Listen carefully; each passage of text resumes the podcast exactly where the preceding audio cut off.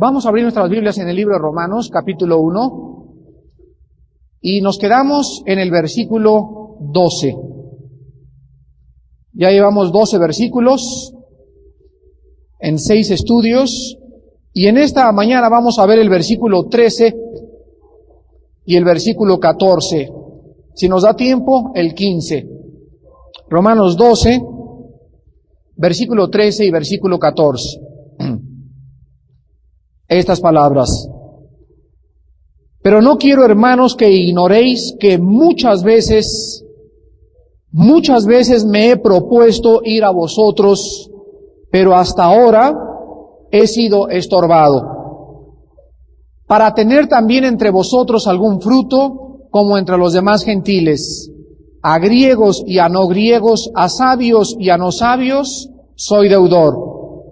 Así que en cuanto a mí, pronto estoy a anunciaros el Evangelio también a vosotros que estáis en Roma.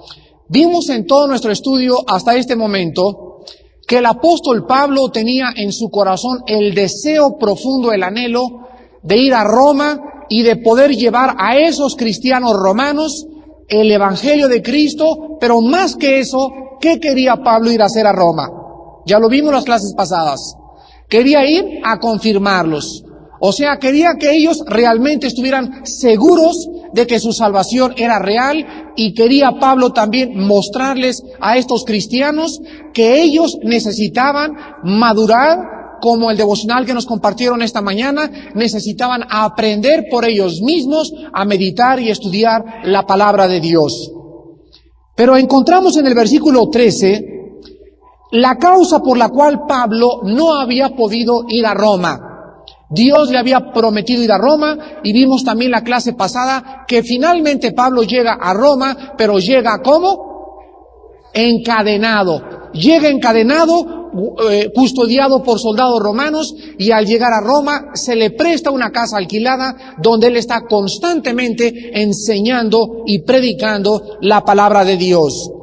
Ahora vamos a ver nosotros en esta mañana por qué Pablo había sido estorbado y vamos a descubrir en esta mañana lo siguiente. Quiero que abran muy bien los oídos. Ayer estábamos nosotros en un desayuno de Cuautla y durante el desayuno pues mi alma estaba muy triste, han sucedido muchas cosas en, los hermanos, en, nosotros, en hermanos de allá, en hermanos de acá y todos los siervos de Dios estamos constantemente eh, perturbados por las cargas, como dice Pablo, de los hermanos, de los falsos hermanos. Muchos predican a Cristo por vanidad y por envidia. Otros solamente quieren destacar, otros quieren crédito, otros solamente quieren ocupar el primer lugar para que los vean en la plataforma. En fin, hay tantas cosas en el ministerio que nos desilusionan o que podrían desilusionarnos. Pero nosotros descubrimos cuando estudiamos la Biblia que el Señor Jesucristo fue muy honesto. Y una de las cosas que anoche bendijeron mi alma grandemente fue la siguiente. Estaba yo leyendo Apocalipsis capítulo 2 y Apocalipsis capítulo 3 y encontré lo siguiente. En el mensaje que Cristo les da a las siete iglesias de Apocalipsis, Recuerden que son siete iglesias porque es el número perfecto. O sea, nos habla de la totalidad de las iglesias en todos los tiempos. En aquel tiempo eran siete iglesias que estaban en Asia Menor. Pero el mensaje de Apocalipsis 2 y Apocalipsis 3 es a las iglesias de todos los tiempos. Y descubrí algo que nunca había descubierto. Yo estoy enseñando ahorita el libro de Apocalipsis y creo que cuando enseñé el mensaje a las iglesias, no compartí lo que les voy a compartir en esta mañana.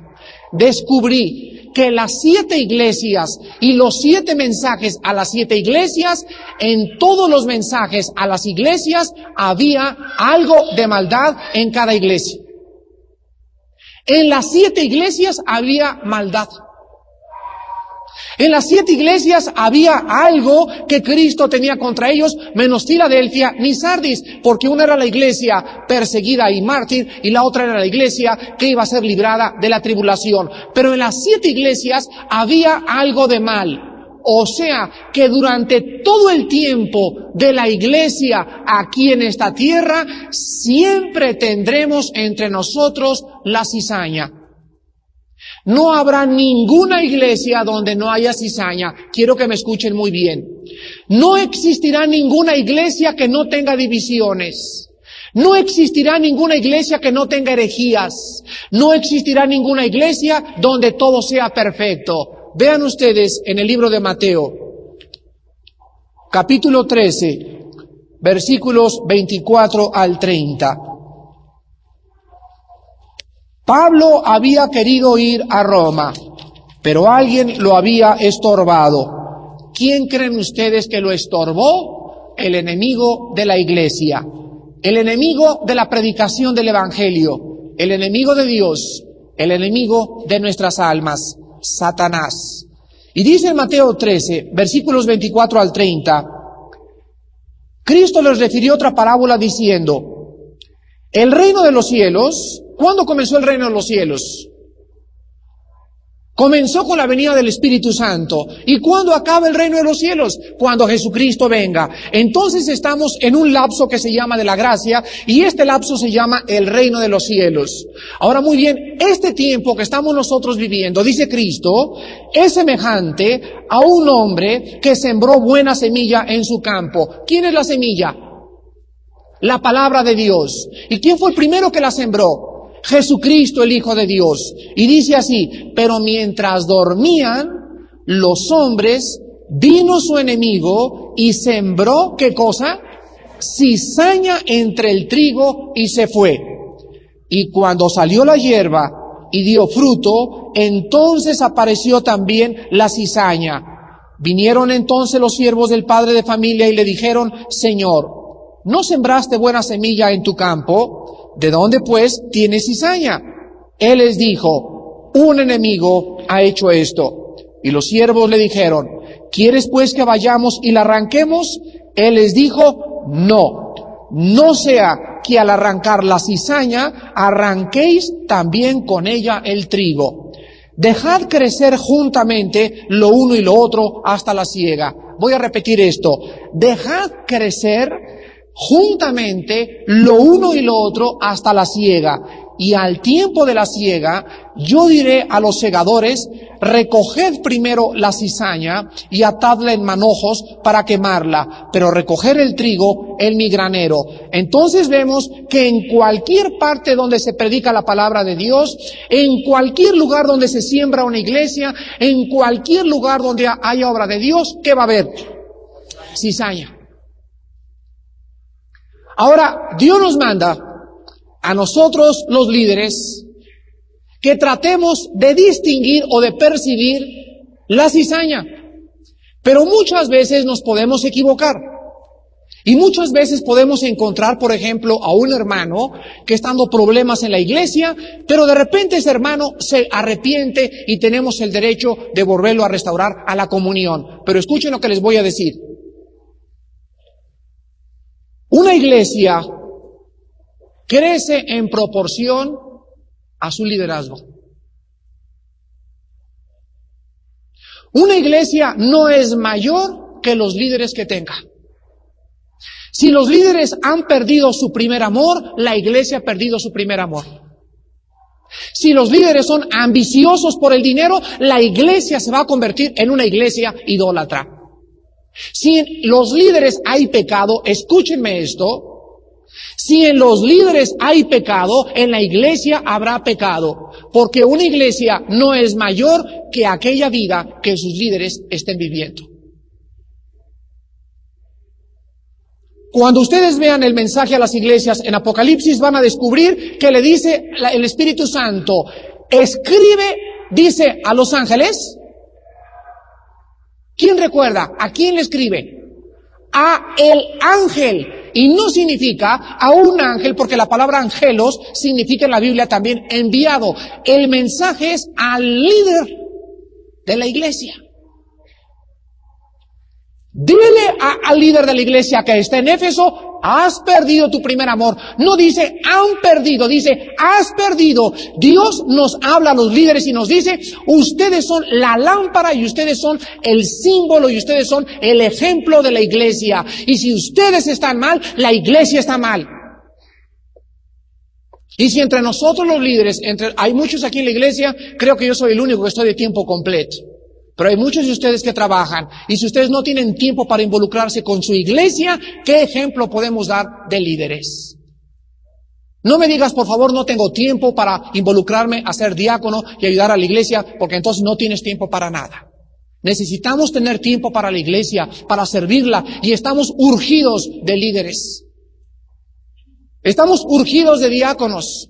Estamos urgidos de hombres fieles, en quien podamos descansar y que podamos decir, a pesar de sus ocupaciones, tiene tiempo para reunirse con nosotros, para meditar, para orar y para buscar el reino de los cielos. Y yo los exhorto a todos ustedes que están envueltos en diferentes negocios, que el día de mañana puedan acercarse conmigo o cualquiera de los líderes y que nos digan, aquí está mi vida, quiero decirles que les ofrezco tres horas a la semana en que les puedo ayudar como un servidor de Cristo.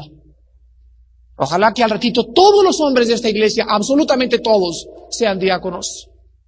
Que todos seamos, eh, eh, que todos estemos involucrados en el reino, que todos estemos ganando almas. Necesitamos diáconos para mandar a visitar a las familias. Decía José Luis, hemos crecido de una forma tan tremenda que si no me concentro yo en los líderes y los líderes en ustedes, vamos a crecer como un monstruo. Altos, altos, altos, pero flacos, flacos y raquíticos, raquíticos espiritualmente. Necesitamos entonces tener líderes para poder alimentar al rebaño. ¿Y quiénes alimentan al rebaño? Los diáconos. ¿Y quién alimenta al diácono? El líder espiritual. El pastor no puede alimentar a toda la congregación. El pastor tiene que concentrarse en los líderes, en los jóvenes y en los diáconos, en los ancianos. Y ellos tienen que hacer la obra del ministerio. Entonces vamos a estar conscientes de que la iglesia va a crecer en proporción al liderazgo que tenga. Y vemos aquí entonces en Mateo 13 el principio de esta mañana. Tendremos entre nosotros oposición. No se molesten, hermanos, cuando en la iglesia haya fricciones. Oigan, pues fíjense que en la iglesia se peleó la familia Pérez y bueno, vino el señor Pérez y le estrelló el coche contra su, contra su Volkswagen y se bajó el otro y sacó el gato y lo correteó durante toda la colonia. ¿Y son cristianos? Sí, sí son cristianos. ¿Y cómo pueden dar ese ejemplo? Simplemente, como decía el hermano José en la mañana, no tienen tiempo para meditar la palabra de Dios y viven en la carne nada más. Pero es normal. es normal. ¿Son cristianos? Sí, son cristianos, pero no son ángeles. Ahora, no vamos a justificar el pecado de ninguna manera, pero sí vamos a entender algo. Que si nosotros entendemos esto, ¿saben ustedes cuál es la definición de fricción? Fricción es el roce o el, el calor que producen dos piezas al ser rozadas una contra la otra. Pero si tú tienes dos piezas, por ejemplo, los pistones de un coche, suben y bajan, suben y bajan, y si no tienen aceite, ¿qué les pasa? Se desviela. Entonces, mientras haya fricciones en una iglesia, nos está mostrando que hay vida, ¿no es cierto? Si hay problemas, hay vida en una iglesia. Lo único que necesitamos es echarle a las fricciones aceitito, el Espíritu Santo. Entonces, tratar con esas fricciones, atacar esas fricciones y poder comenzar nosotros a entender que nosotros estamos a ayudarlos a ustedes a que puedan solucionar sus fricciones. Nos hemos cansado de decirles, si hay problemas en alguna familia, comuníquenoslos. Armando, necesito verte a las once y media, hago una cita contigo y te espero ahí a la entrada, vengo a las once de la mañana, tengo un asunto con mi esposa que queremos platicar contigo, estoy para servirles. Si no vengo a predicar, hagan la cita con un diácono. Y el diácono les puede decir quién es la persona más espiritual que las puede ayudar aquí en esta iglesia. Pero no se queden con sus problemas en su casa. Si escuchan, por ejemplo, que una familia por allá dijo, no que esto y no aquello, y ustedes no nos ayudan a comunicar esto, vamos a estorbar nuestro crecimiento. El propósito de este día de campo el próximo domingo es el compañerismo entre todos. Que nos conozcamos, que podamos saludarnos. Ay, tú eres Juan. Yo me he encontrado personas de la iglesia en la calle que me dicen, me da pena en Sears. ¿Cómo, cómo está, hermano pastor? ¿Y tú quién eres? Pues tengo a tu iglesia yendo tres meses. Imagínense nada más. Tienen tres meses, pero no los puedo ver ni los puedo conocer.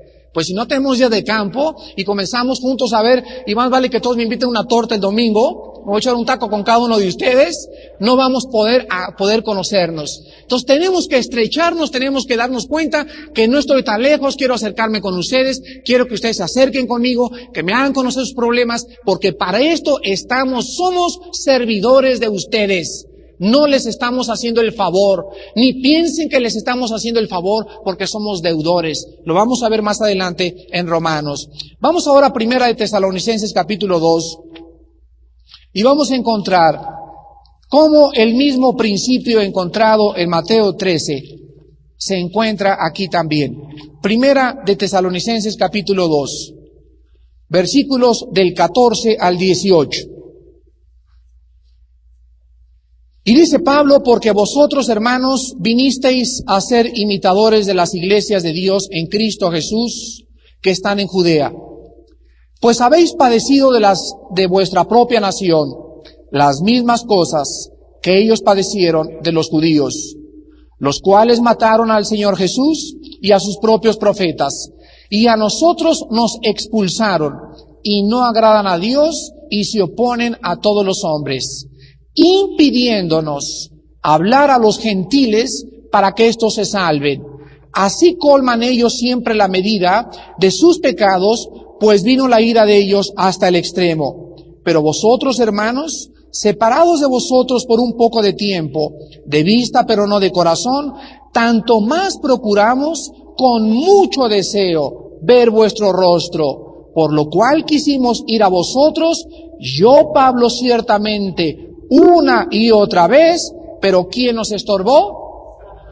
Vemos que el mismo mensaje se los da a los tesalonicenses. Hermanos, dice el versículo 15, los judíos mataron a Jesús, mataron a los profetas, a nosotros nos expulsaron y se oponen a todos los hombres. Versículo 16, impidiéndonos hablar a los gentiles. Una de las cosas que vamos a descubrir en la vida cristiana es la siguiente. Nuestros principales enemigos estarán entre nosotros.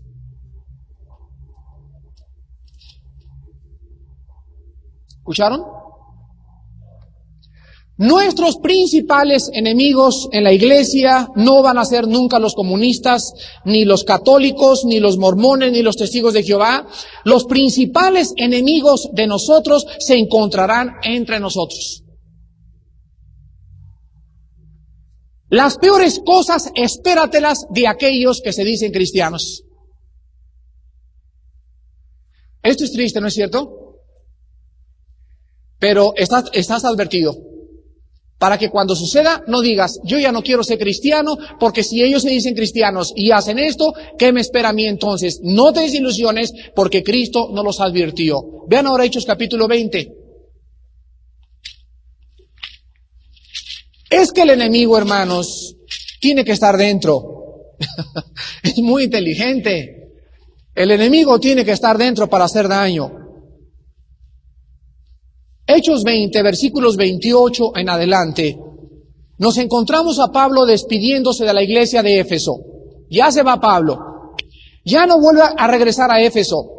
De ahí se va a Macedonia, llega a Macedonia, les manda la carta a los Efesios y entonces manda a Timoteo a que se quede de pastor en Éfeso.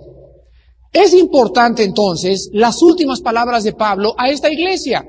Ya no regresa Pablo con los Efesios y les dice en el versículo 28, por tanto, está hablándoles a los líderes, mirad por vosotros y por todo el rebaño en que el Espíritu Santo os ha puesto. ¿Por qué?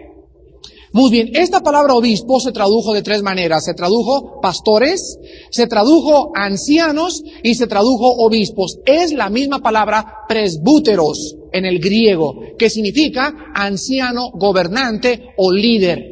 Cuando vean ustedes en la Biblia pastores en Hebreos 13, o ancianos en Tito 2, o este, o ancianos en Hechos, o obispos en Primera de 3, Primera Timoteo 3, es la misma palabra. A los que ha puesto a Dios por líderes, para apacentar la iglesia del Señor, la cual él ganó por su propia sangre. Porque yo sé que después de mi partida entrarán en donde? en medio de vosotros, corderitos dice, perritos cocker spaniel, dice lobos rapaces que no perdonarán al rebaño y de vosotros mismos, de entre ustedes mismos, se levantarán hombres que hablen cosas perversas para arrastrar tras sí a los discípulos. Pablo, guiado por el Espíritu Santo, les advierte a la iglesia de los Efesios y les dice, cuídense de los perros en Gálatas. Así les dice. Una vez, cuando yo prediqué, no en contra de las lenguas, sino en contra del abuso de las lenguas, y les dije que aquellos que usaban el don de lenguas y que no era bajo el Espíritu Santo parecían coyotes aullando, y un hermano me dijo, ¿por qué les dijiste tan feo? Y les dije, Pablo les dijo peor, Pablo les dijo perros. ¿Dónde? Le Gálatas. Y les dijo lobos. ¿Dónde? Le Hechos, Hechos 20. Entonces Pablo les dice lobos rapaces, les dice perros en Gálatas, porque hay personas entre nosotros que ¿cómo se caracteriza un perro? Un perro se caracteriza porque está mordiendo o tratando de atacar a la gente. Y hay cristianos, o con el nombre cristianos, que tienen esta característica, que están tratando de causar daño. Ahora, cuando ustedes investiguen y cuando ustedes sepan que hay hermanos o familias que están causando daño o divisiones a la iglesia, ustedes serían cómplices si nosotros los líderes no estuviéramos enterados de esos problemas. Ustedes tienen que traer los problemas a los pastores, a los líderes, para que nosotros podamos inmediatamente tratar de detener ese estorbo al crecimiento de la iglesia. Porque entre nosotros mismos habrá hombres que se levantarán para hablar perversidades y comenzar a sacar poco a poco a los discípulos del camino del Evangelio del Señor. Vean ustedes Hechos 13 ahora, Hechos 13. Y vamos a ver otro ejemplo de cómo Satanás estorba, no solamente para que nosotros prediquemos y crezcamos, sino vean ustedes cómo Satanás usa también los poderes del mal, o sea, sus secuaces los demonios, para atacar al Evangelio. Hechos 13, del 6 al 12. Habiendo atravesado toda la isla hasta Pafos, hallaron a cierto mago, falso profeta judío llamado Bar Jesús que estaba con el procónsul Sergio Paulo, varón prudente, este llamando a Bernabé y a Saulo, deseaba oír la palabra de Dios, pero les resistía Elimas, el mago, pues así se traduce su nombre, procurando apartar de la fe al procónsul. Entonces Saulo, que también es Pablo, lleno del Espíritu Santo, fijando en él los ojos, dijo, oh lleno de todo engaño y de toda maldad, hijo del diablo, enemigo de toda justicia, ¿no cesarás de trastornar los caminos rectos del Señor? Ahora pues he aquí la mano del Señor está contra ti, y serás ciego, y no verás el sol por algún tiempo. E inmediatamente cayeron sobre él oscuridad y tinieblas, y andando alrededor buscaba que le condujese de la mano. Entonces el procónsul, viendo lo que había sucedido, creyó maravillado de la doctrina del Señor. Vean ustedes en el versículo 5 que llegaron Pablo y Bernabé a Salamina y dice la Biblia, anunciaban la palabra de Dios en las sinagogas y tenían a Juan de ayudante. Y entonces si ustedes ven un mapa de la Palestina, ven que es una isla grandísima y atraviesan y llegan hasta Pafos, dice la Biblia en el versículo 6. Y al llegar a Pafos, hallan ahí a un mago. Esta palabra en el original griego significa la persona que hace conjuros para sacar demonios. O sea, era un exorcista. Y la gente creía que era un hombre de Dios. Y este mago, que le decían Bar Jesús, era un falso profeta y era judío. Por eso la gente iba todos detrás de él por los milagros que él estaba haciendo. Dice el versículo 7, que ahí estaba entonces el procónsul Sergio Paulo. La palabra procónsul es en el griego significa embajador o representante. Ustedes saben que México tiene cónsules en Texas, en Austin, en San Antonio y representan al gobierno mexicano. Pues ahí estaba en esta isla un representante del gobierno romano y él quería convertirse. ¿Por qué creen ustedes que Satanás no quería que este procónsul se convirtiera? ¿Saben ustedes que cuando se trata de alguna autoridad, jefe de la policía, gobernador, presidente de la República, jefe de bomberos, mayor de la ciudad, cualquier persona que trate de evangelizar a cualquier persona en autoridad encontrará diez veces más oposición que evangelizar a una persona que no tenga un cargo público. ¿Sabían ustedes eso? Y ustedes saben por qué es más difícil evangelizar a los jefes de la policía, al presidente, al gobernador y a los que están en autoridad. ¿Por qué es más difícil evangelizarlos? Porque detrás de ellos está un mundo de espíritus que están tratando de usar su liderazgo para arrastrar a las personas a su inmoralidad. Cuando tú llegas a predicarle a un presidente de la República, atravesaste 500 puertas para llegar a él. Y las 500 puertas tuvieron que ser abiertas por el Espíritu Santo. Y cuando tú llegaste al presidente de la República, tuviste que haber pasado y haber llorado y haber sudado sangre, sudor y lágrimas. Porque hay un mundo espiritual que está tratando que el Evangelio no llegue a las personas que están en autoridad. Junto al procónsul, así de secretario, tenía ni más ni menos que niño de Atoche ni que María Sabina. Tenía a un mago que era experto en hacer milagros, junto de secretario y de compadre. Y en cuanto Pablo llega, ¿qué hace el mago? ¿Qué hace inmediatamente este hombre? Dice el versículo 8, les resistía, procurando apartar de la fe, al procónsul. O sea que cuando sembramos la palabra de Dios, viene la cizaña e inmediatamente Satanás trata de qué cosa? De arrancar la semilla del corazón. ¿No les ha pasado a ustedes? Nos, nos acaba de pasar a mí y a mi esposa en Cuernavaca. Acabamos de guiar a una pareja en Cuernavaca que son dueños de una mueblería y se convirtieron hace como un mes. Y llegó la semana pasada este hermano, me reservo su nombre, y me dice, Armando, este, desde que me convertí, en la noche me robaron el negocio. Al otro día eh, le chocaron a mi hijo el coche. Me peleé con mi esposa los tres días y al cuarto día le dije, yo no quiero saber nada. Desde que estoy leyendo la Biblia me está pasando todo esto y la venté. Entonces su esposa nos habló por teléfono y nos dijo, si no hablas tú con esta persona, me dijo su esposa, mi esposo va a apostatar. Y fueron a la casa y yo no podía aguantar, de, yo no podía dejar de reírme, no podía dejar de tener una sonrisa. Y le dije, quiero que me disculpes, nos llevamos muy bien, tengo mucha confianza, no soy un cínico, ni me estoy riendo de que te robaron, pero mira, solamente veo que la Biblia escrita hace dos mil años se cumple al pie de la letra. Dice, ¿qué quieres decir? Y digo que inmediatamente después de que yo puse la semilla en tu corazón, tenía que haber algún intento, si es que tu conversión fue verdadera, de que alguien tratara de quitártela. Y tus robos y tus pleitos y las cosas que nunca, nunca lo habían robado. Jamás le había pasado algo en, en, su negocio. Y la noche que recibió a Cristo, se metieron y le robaron como medio millón de pesos en aparatos estereofónicos. Y entonces en ese momento le dije, quiero que entiendas que Satanás está activo. Pero ¿por qué Dios me permite eso? Y le dije, porque ahora te va a comenzar a enseñar a Dios que tengas o no tengas los aparatos estereofónicos, tú tienes que tener paz. ¿O que solamente vas a recibir a Cristo por lo, el beneficio que tienes? ¿Vas a servir a Dios porque nunca te roban y porque nunca te pasa una tragedia?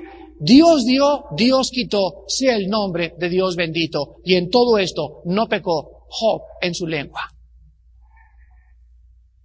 Tenemos que darnos cuenta que cuando un hermano hace una decisión y le comienzan a pasar cosas extrañas, fue verdadera la decisión. Me reía porque yo me reía y luego al ratito comencé a llorar con mi esposa y le dije, oh, eh, fulano del tal, me da tanto gozo saber que fue una conversión verdadera. Porque si no hubiera sido verdadera, ni siquiera te hubiera pasado nada. Al diablo ni le interesarías, pero en cuanto se siembra la semilla verdadera, él tiene que venir y tratar de arrebatar esa semilla. Y cuando se convierten, vienen filósofos y se te aparecen magos y se te aparecen cuates de la dianética y se te aparecen gurús y se te aparecen primos y viene el ladrón a mandar un ejército de personas arrancar del corazón la semilla de la palabra. La Biblia lo dice.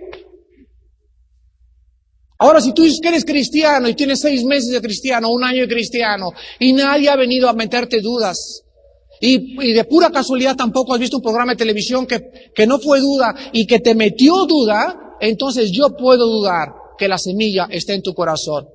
La semilla y la palabra es como una moneda de oro que Dios me da y dice Pablo, tengo el buen depósito y lo guarda acá. Y le dice a Timoteo, guárdalo Timoteo. Significa en el griego hacer esto, amarrarte con cadenas y que nadie quite este depósito, porque vas a atravesar un valle donde te van a jalar por un lado, por el otro, te van a picar con el propósito de que, de abrirte y robarte ese tesoro que traes, el buen depósito del Espíritu de Dios.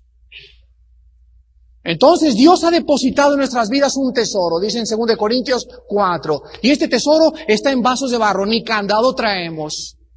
Lo único que defiende el tesoro son nuestras convicciones.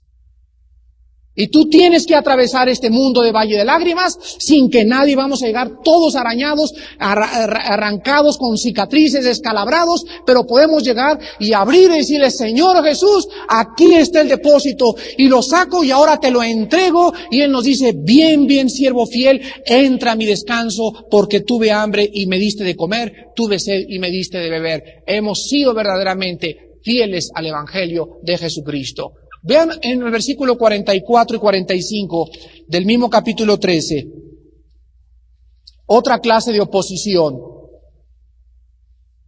Hechos 13, 44 y 45. El siguiente día de reposo se juntó casi toda la ciudad para oír la palabra de Dios. O sea, vida nueva tiene su desayuno. Casi todo mundo ahí para ir a vida nueva.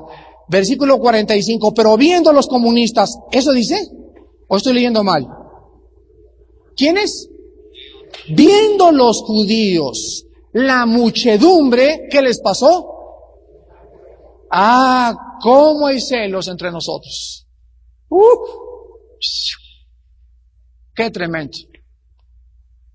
No se imaginan ustedes cómo cuando un equipo es usado por Dios, o una iglesia usada por Dios, o un hombre usado por Dios, ustedes no se imaginan los celos que se despiertan, pero no entre los no cristianos, por favor, entre los cristianos. Es increíble. Ellos son los que se oponen, ellos son los que critican, ellos son los que dicen, ellos son los que atacan, y me estoy refiriendo a esas personas que les dan celos. Ustedes saben que desde ese momento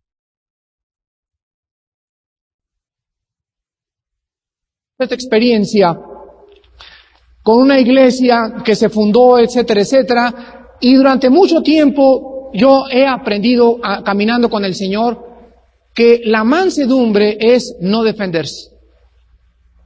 La mansedumbre es verdaderamente reconocer que Dios es soberano y que nosotros debemos de saber que si es de Dios, Él estará con nosotros, si no es de Dios, Él no estará con nosotros. Mientras Dios tenga una vida limpia y santa delante de sus ojos, nada ni nadie me podrá tocar y lo que me pase será para mi propio beneficio. Muy bien, cuando nosotros fundamos esta iglesia, no esta, sino otra por allá en, provincia, se han fundado muchos por vida nueva, llegó un grupo, ¿verdad? Y se quiso apoderar de la iglesia. En ese momento yo me hice a un lado y dije, Señor, en tus manos están, las ovejas estaban confirmadas, ellos van a decir qué cosa es lo que va a suceder. Cuando pasó el tiempo, descubrimos nosotros que estas personas querían enseñorearse de estas ovejas. Y en ese momento nosotros no hicimos nada y dejamos que todo este grupo siguiera enseñoreándose de este grupo. A través de la oración, Dios contestó la oración y nos mostró a través del tiempo de que nosotros habíamos procedido sin querer absolutamente ningún crédito. ¿Cómo es posible que haya personas que quieran fundar iglesia por tener el crédito a su propia denominación? ¿Ustedes lo pueden comprender? Pelearse por ver qué título va a llevar esa iglesia, si se va bautista o presbiteriano metodista, y que el motivo por el cual esa iglesia lleve ese título sea para que los digan, la, la denominación es nuestra iglesia, es otra iglesia que nosotros hemos levantado. Cuando hay eso, entonces el Espíritu Santo se contrista y entonces la bendición se limita y se estorba el crecimiento de los discípulos. Si Jehová no edificare, Salmo 127, en vano trabajan los que construyen. Vean ustedes ahora Hechos 16, del 16 al 18. Mucha resistencia y vamos a ser estorbados muchas veces por Satanás. Hechos 16, del 16 al 18. Aconteció que mientras íbamos a la oración, nos salió al encuentro una muchacha que tenía espíritu de adivinación, la cual daba gran ganancia a sus amos adivinando. Esta, viendo a Pablo y a nosotros, daba voces diciendo, estos hombres son siervos del Dios Altísimo, quienes nos anuncian el camino de salvación. Esto lo hacía por muchos días, mas desagradando a Pablo, éste se volvió y dijo al Espíritu, te mando en el nombre de Jesucristo que salgas de ella. y salió en aquella misma hora. Pero viendo sus amos que había salido la esperanza de su ganancia, prendieron a Pablo y a Silas y los trajeron al foro ante las autoridades. Y presentándolos a los magistrados, dijeron, estos hombres, siendo judíos, alborotan nuestra ciudad y enseñan costumbres que no nos es lícito recibir ni hacer, pues somos romanos. Y se agolpó el pueblo contra ellos, y los magistrados, rasgándole las ropas, ordenaron azotarles con varas. Después de haberles azotado mucho, los echaron en la cárcel, mandando al carcelero que los guardara con seguridad. ¿Alguno de nosotros nos ha pasado semejante experiencia? Yo me acuerdo el primer mensaje que prediqué en un pueblito allá por Guerrero, cerca de Ometepec. Llegué con dos misioneros en una camioneta con películas y nos paramos en el medio de la plaza. Cuando comencé a predicar, todos los misioneros se fueron a esconder. Se metieron debajo de la camioneta y se metieron debajo de las tiendas y dijeron, Armando, no queremos estar aquí contigo mientras estás predicando.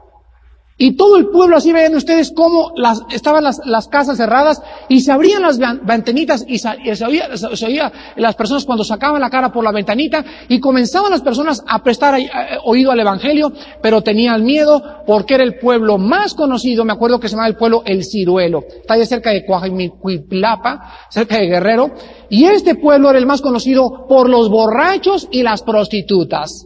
Y yo prediqué en contra de la borrachera y en contra de la prostitución. Y a todos los mandé al infierno en esa mañana, me acuerdo. Y les dije, los borrachos que quieran realmente cambiar su vida, abran la ventana y tengan el valor civil de venir a pasar a Cristo. Y todas las casas estaban cerradas. O sea, estaba predicando yo a, con las personas, pero dentro de las casas. No querían salir la gente afuera. Y por eso escondieron los misioneros. Y estaban seguros que nos iban a dar un balazo o que me iban a matar a mí. De veras yo salí por, una obra de gracia de Dios vivo de aquel pueblo. Pasaron como siete hombres, salieron de sus casas, se hincaron ahí en medio del zócalo, nos, tomaron fotos, hasta tengo la película de esa, de, esa, de esa tarde, era algo precioso. Salieron de las casas, se hincaron y recibieron a Cristo.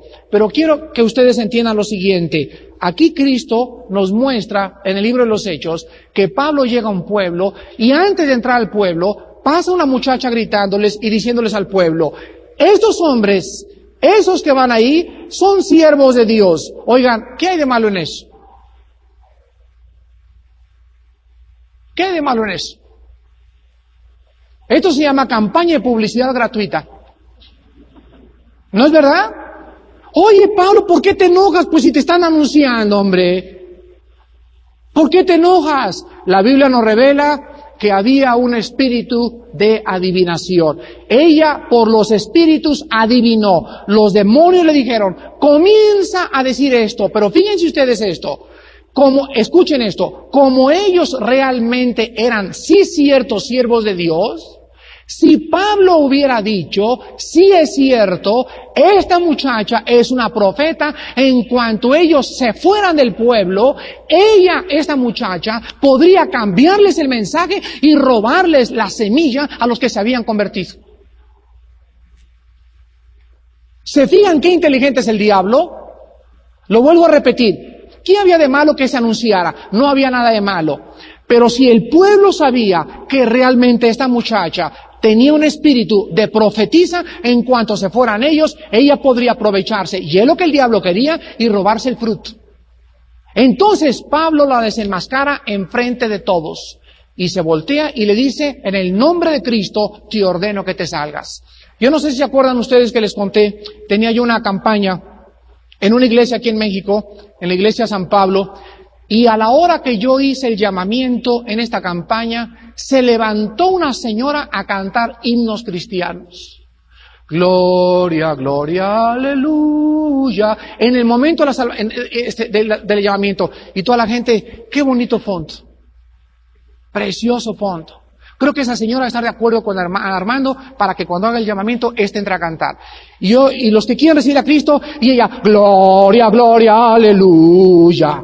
Y yo, Señor, y gracias por tu sangre, y ella, gloria, gloria, aleluya.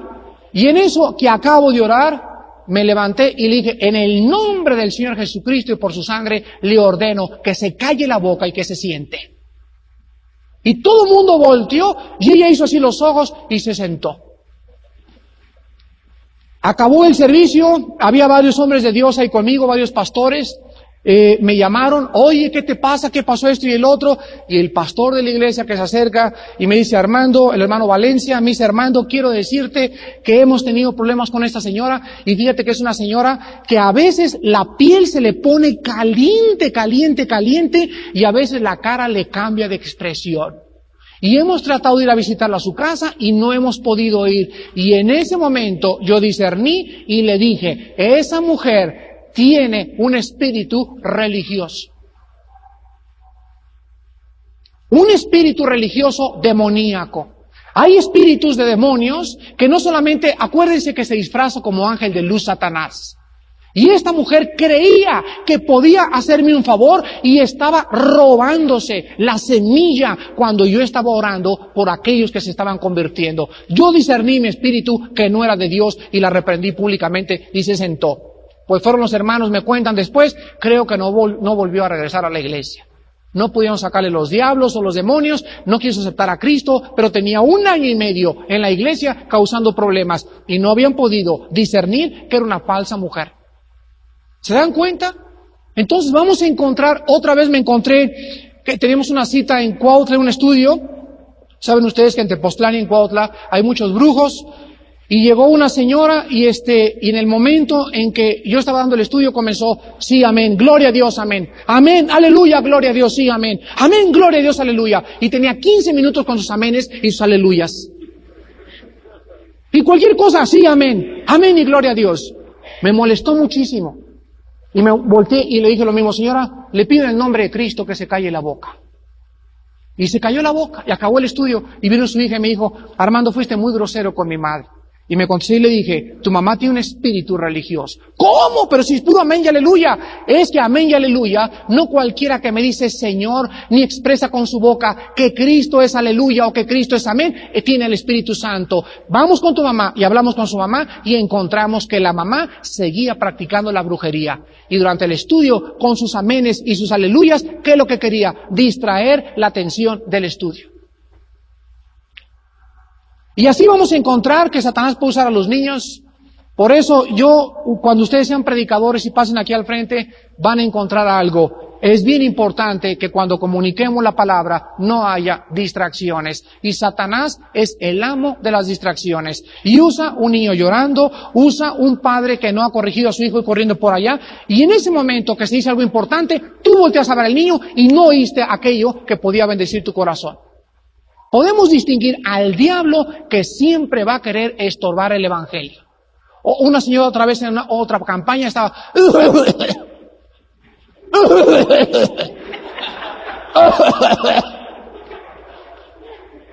Y, se acerca una hermana y me vieron que me puse bien nervioso y se acerca la hermana, oh, ten paciencia que tiene tos. Le dije, sáquenla. Y, hermano, pero ten paciencia. Le dije, sáquenla por favor pero así en privado, hasta que un hermano que tenía espiritualidad vino y me dijo, ahorita vamos por ella, y fueron con ella entre los hermanos y la sacaron. Cuando la sacamos, hablamos con ella, jamás en su vida le había dado un ataque de tos, de tos. Ella nos los dijo, no sé qué me pasó. Le dije, señora, usted necesita recibir a Cristo. Porque en este momento usted estaba siendo el instrumento. No estoy diciendo que estaba poseída, pero sí Satanás podía usar sus cuerdas vocales y hacerla toser mientras estaba ayudando el mensaje. Y yo lo estaba discerniendo. ¿Cómo podía seguir predicando con esa señora ahogándose ahí a mi lado? Dice Pablo, he sido estorbado y no he podido llevarle la palabra. Regresamos a Romanos y tenemos que estar conscientes de esto. Y acabamos con esto, dice el versículo 13 también. Yo quiero ir a ustedes para tener algún fruto, como entre los demás gentiles.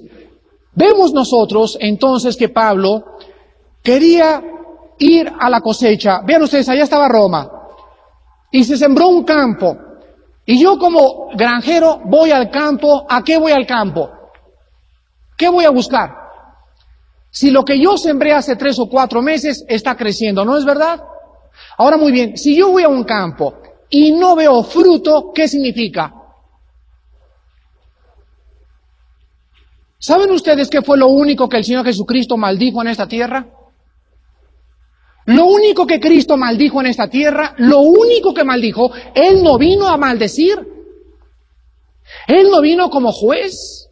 Él no vino a condenar, Él vino a buscar y a salvar lo que se había perdido. Y lo único que maldijo fue una higuera que se secó de la raíz hasta la punta. ¿Y saben ustedes qué fue lo que usó Adán y Eva para taparse en el Edén? Hojas de higuera. ¿Cuál es la relación entre la higuera del Génesis y la higuera que Cristo maldijo? ¿Cuál es la relación?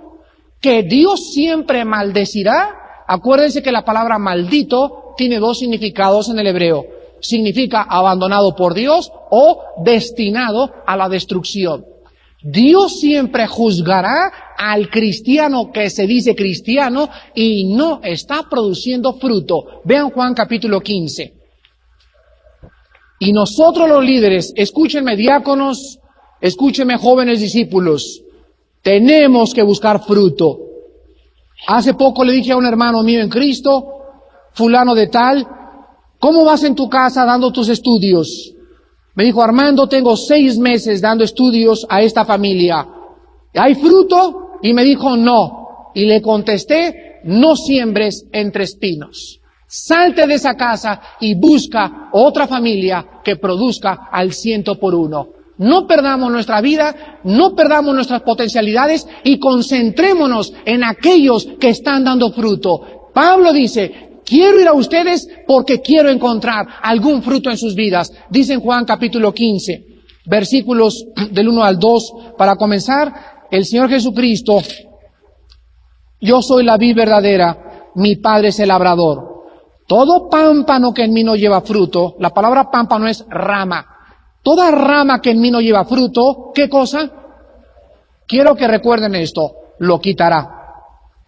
Lo quitará y todo aquel que lleva fruto, en el griego dice, lo podará. ¿Alguien sabe aquí de jardinería? Los que sepan de jardinería, ¿por qué se podan las plantas? Para que den más fruto. ¿Qué significa podarse? Cortar en nuestras vidas, Dios nos va a traer problemas y tribulaciones porque nos está podando.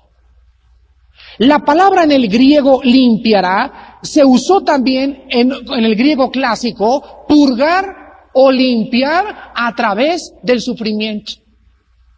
Entonces hay sufrimientos en nuestras vidas que tienen el propósito de que demos más fruto. Y ahora dice el versículo 5, yo soy la vid, vosotros las ramas, el que permanece en mí y yo en él, este lleva fruto, porque separados de mí nada podéis hacer. ¿Quiénes dan fruto de acuerdo al versículo 5? ¿Quiénes? ¿No dice eso? Porque todos los cristianos estamos en Cristo. Ah, los que permanecemos. El devocional de esta mañana. ¿Y cómo puedo permanecer en él? O sea, él es, el, tronco, yo soy la rama. Permanecer significa esto, agarrado y estar chupando del tronco. El tronco a través de las raíces absorbe todo el agua y el agua se convierte en savia y la savia entra por las ramas y este, alimenta las ramas y las ramas producen fruto. Para poder yo producir fruto necesito estar qué cosa? Agarrado a Jesucristo, porque separado de Él no puedo dar fruto. Mi fruto lo produce Él. Yo en Él, Él en mí produce el fruto. Ahora, ¿de qué fruto está hablando? Vean Romanos 6, 22. ¿De qué fruto está hablando el Señor Jesucristo? ¿Qué fruto, qué fruto debo buscar en mis discípulos? ¿Qué fruto debo buscar en ustedes como en, iglesia? ¿Qué fruto debe de ser? Romanos 6, 22. Mas ahora que habéis sido libertados del pecado y hechos siervos de Dios, tenéis por vuestro fruto la santificación y como fin la vida eterna. ¿Qué significa entonces que debemos de llevar fruto? ¿Qué es lo que Pablo iba a ir a ver a Roma? Quería ver qué tan alejados estaban del pecado. La santificación es lo siguiente. Decíamos el seminario de mujeres, este es el mundo. Y el mundo es un magneto, es un imán, el mundo. Ejerce un poder de atracción sobre los humanos. Me atrae la carne, me atrae el vino, me atraen las mujeres, me atrae la popularidad, la fama, es un magneto. Muy bien. En mientras más me alejo yo del mundo, del poder de atracción del mundo, menos fuerza tiene el mundo hacia mí. ¿No es verdad? Mientras más lejos estás del mundo, menos ejerce el mundo atracción sobre ti. Ahora hay cristianos que no han podido romper la atracción del mundo. ¿Cuál es el problema? Que no tienen tiempo de devocionales ni meditar en Cristo. ¿Saben qué es lo que buscamos entonces en nuestros discípulos? Yo siempre veo a un joven que estoy discipulando cómo mira a las mujeres más jóvenes que él.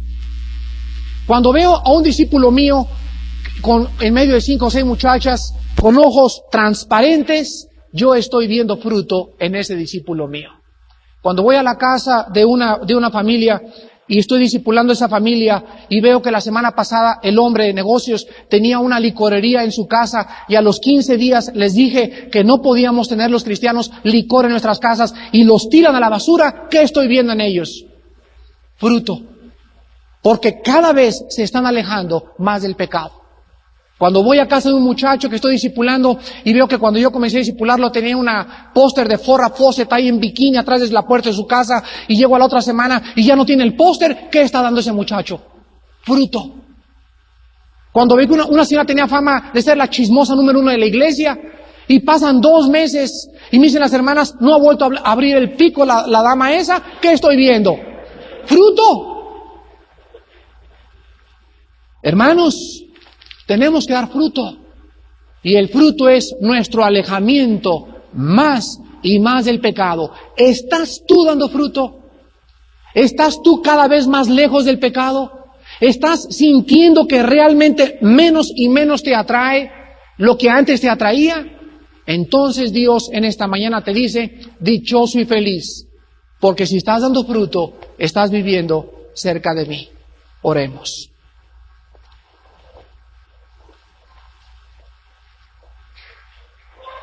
Señor, danos a todos nosotros en esta mañana el deseo de ser activos en tu obra. No hay obreros, la mies es mucha, los obreros son pocos. Tú necesitas gente, Señor, con un corazón de siervo que puedan vivir también para poder guiar a otras personas alimentar a otras personas en la vida cristiana. Tú nos has dado muchos dones a muchos de nosotros y los estamos desperdiciando. Enséñanos que nuestro principal ministerio es nuestra esposa y nuestros hijos. Como hombres nos debemos a nuestra familia y en segundo lugar a nuestra iglesia. Que podamos ser fieles a nuestra familia y fieles a nuestra iglesia, porque es a ti a quien servimos. Danos el discernimiento de poder tratar de buscar fruto, porque no podemos perder ya el tiempo. Debemos exigirles a nuestros discípulos cargar una cruz para no sembrar entre espinos y perder el tiempo con personas que no están reproduciéndose. Debemos exigirles a nuestros discípulos que lo que nosotros les enseñamos, se los enseñamos para que ellos se los enseñen a otros. Y si pasa el tiempo y nuestros discípulos no están comunicando ni enseñando, ni abriendo estudios en otros lados, no están dando fruto. Gracias Padre porque nos has llamado a dar fruto, pero a que nuestro fruto permanezca, que el fruto sea grande, porque es tuyo, Señor, es lo que tu Espíritu produce en nosotros cuando nosotros estamos entregados en ti. Y debemos preguntarnos también en esta mañana, ¿cuál es nuestro fruto hasta este momento? ¿Hay en mí un amor cada vez más grande hacia ti, Señor? ¿Tengo en mi corazón el deseo de pasar más tiempo contigo en oración? Cada vez tengo menos y menos ganas de ir a fiestas. Cada vez tengo ganas o menos ganas de ir a discotecas. Existe en mi corazón el deseo de ya estar cada vez más lejos y más lejos de las personas mundanas. ¿Me siento a gusto con ellas o me siento a disgusto? Esto puede manifestar el fruto de tu vida. Si todavía te sientes a gusto con las personas del mundo, significa que no estás dando fruto. Porque si vamos al mundo es para llevarles tu palabra, Señor. Pero no podemos tener comunión con ellos. No hay ninguna cosa que nos una en común. Tenemos que sentirnos mal y es una buena señal porque implica que somos tus hijos y que ya no nos sentimos en nuestro medio, en nuestro ambiente, ahora solamente contigo, en tu presencia, en tu templo, tenemos gozo santo. Padre, gracias en esta mañana por tu palabra y por las bendiciones que tu palabra trae a cada corazón. Y en este espíritu hay personas en esta mañana que no te conocen. Hay personas que nos visitan o que posiblemente jamás hayan comprendido qué es la vida cristiana. Te pedimos, Señor, en este momento que tú toques sus corazones. Tu Espíritu Santo que les conoce, les ha convencido de pecado y les ha mostrado que necesitan un Salvador. No importa qué religión pertenezcas, tú necesitas esta mañana a Jesucristo. Los que quieran en esta mañana entregarle sus vidas a Jesucristo por primera vez, no importando qué religión tengas, si seas católico, protestante o evangélico, hazlo esta mañana. Arrepiéntete de tus pecados. Cree en Cristo como el Salvador y ábrele tu vida para que Él entre y comiences a vivir una nueva vida en Jesús. Y aquellos que se dicen cristianos y que hasta este momento no han dado fruto, no han cambiado, siguen igual, quiero que medites y reflexiones si realmente eres cristiano porque si no estás dando fruto, el Señor te maldecirá y te quitará, porque ah, nos ha puesto para que llevemos fruto. Y este fruto tiene que manifestarse en tu vida. Entonces, si no estás dando fruto, es hora que en esta mañana pienses sobre tu salvación, porque posiblemente no puedas tener la vida eterna y hayas vivido engañado. Y los que quieran en esta mañana hacer esta decisión y esta reflexión por primera vez, Háganlo hoy que sus corazones han sido preparados por el Espíritu Santo.